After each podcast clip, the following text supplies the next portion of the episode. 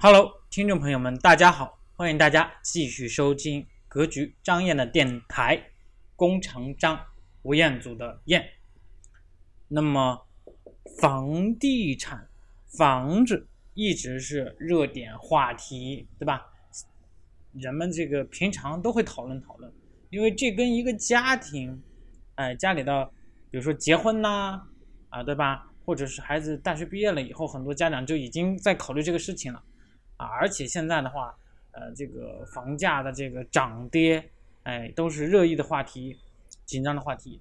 那么，我们今天就来凑凑这个热点，啊，那么赵老师分享一些关于现在的房地产的消息的一些想法、思考和观点，不知道大家对此怎么去理解？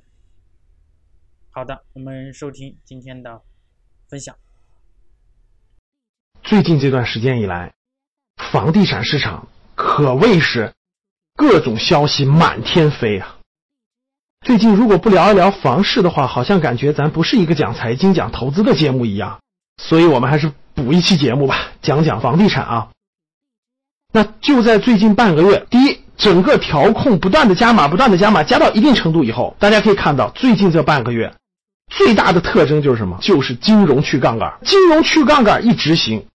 行，房地产最大的资金来源方银行出现了可以说是变天性的变化。那消息是一个接着一个呀。第一个，各地银行大概在一个多月以前就传出来消息了哈，贷不出款，就你买房子那个银行的那个贷款放不出来，原来一个月的现在拖了两三个月，原来两三个月现在拖了四五个月，甚至更长时间，有的银行拖了半年都放不下来款都是有的。结果没过了半个月，咔嚓，利率上浮，就各地银行先是二套房利率上浮百分之十、百分之二十，现在是首套房上浮百分之十、百分之二十，最多的上涨到了百分之三十的利率。很多人想买房，第一贷款贷不出来，看你是签了合同了跟开发商，那银行放不出来，那就拖着吧。第二。你是想贷款买的？银行说对不起，呃，你要么就接受这个利率上涨，要么你就等着吧，等着啥时候额度啥时候办，要么就不办。利率直接比以前上升了，最高的有百分之三十，很多百分之十、百分之二十。第三，那最近更冒出来更多关于这个银行的消息，对吧？已经有二十多家银行停止了房贷业务，就对不起，我们现在不放房贷了，我们没法做这个业务了。真的是整个银行金融系统的去杠杆，直接冲击了房地产的最大的支持的来源。这个是最近这半个月来最明显的跟房地产相关的金融去杠杆政策的直接表现。那为什么会出现这么多的政策？那以前为什么就没有出现呢？以前为什么银行你总能放出来贷款，对吧？以前为什么这个利率就不涨呢？那以前为什么银行的资金就不紧呢？这些都跟我在五月三十一号讲过一个公开课，对吧？我详细讲过了，保汇率还是保房价，这个地方发生了根本性的逆转。现在为了保汇率，资金紧缩，各银行现在都缺钱，金融去杠杆，各资金都在回流。再加上二零一七年年中了，各银行的考核、年终考核都需要资金的回流，所以就造成了资金特别紧张。资金一紧张，中央大方针的一变化，整个可以说。那房地产行业有可能是发生真的是重大变化。其实现在有很多的论调，我相信大家也都看到了啊，很多这个经济学家也好，专家也好，预测的房地产到了一个重大转折点了。也有一些认为这是短期的，未来还要暴涨，各种论调都蹦出来了。作为我们普通的中产人群，我们普通的购房人群，我们普通的投资人群。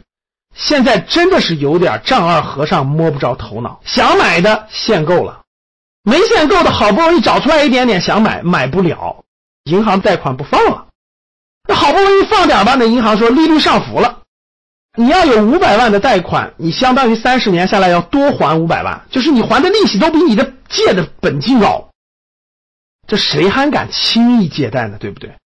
那大家看一看，现在整个房地产市场是。史上最严重的限购政策压顶，然后金融不支持，资金又不支持，利率全面上升，这种情况是前面这么多年从来没有遇到过的。各位，看来呀，中央那句话啊，房子是用来住的，不是用来炒的，这句话是一步一步要在落实啊。想通过炒房子暴富这件事，现在来看，可能性已经几乎没有了。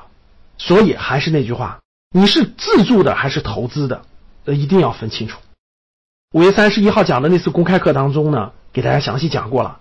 我个人觉得是，如果你是自住的，那你结合你的自住的情况，结合你的城市情况，我觉得很多时候还可以选择的。你也有购房资格，对吧？如果你是投资性的，我觉得现金为王，适当的等一等，看一看，静下心来梳理梳理思路，看看整个市场的变化的情况，等趋势明确以后再动手也不为急。所以，在未来一段时间，可能银行面对房贷的利率还要上升，在未来一段时间，可能有些银行还会停掉房贷业务，在未来一段时间，可以预见的时间，各个城市的限购政策。几乎不可能短期内退出，这些其实对未来都有一个预示作用。我们以观望为好。我在五月三十一号讲那次公开课呢，呃，内容信息量还是非常大的。错过没有看到的学员呢？下面不是播报天气冷暖，而是解说商业财经知识。欢迎收听张燕的电台。大家好，我是张燕。